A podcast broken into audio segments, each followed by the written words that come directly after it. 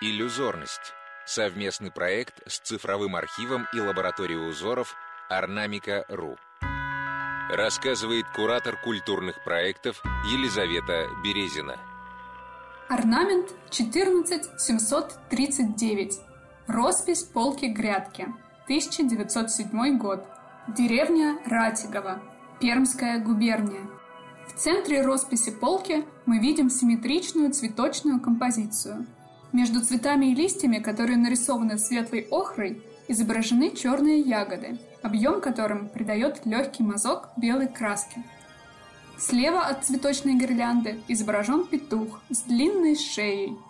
Справа ягода клюет черная птица с длинным клювом.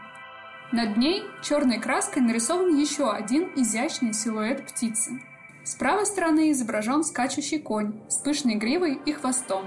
Расписная полка-грядка была не только украшением избы, но и функциональным элементом интерьера. На них сушили одежду, хранили корзины, подвешивали в связках лук на зиму.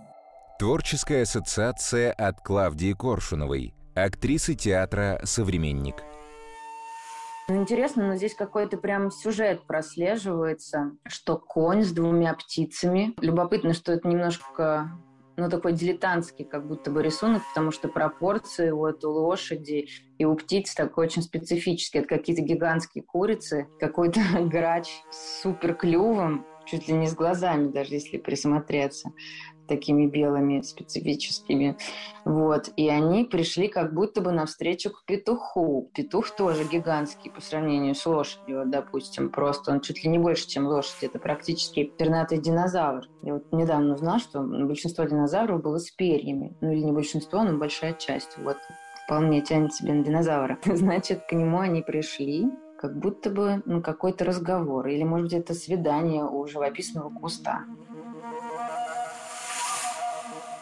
Изучить узор можно на сайте ornamica.ru slash podcasts.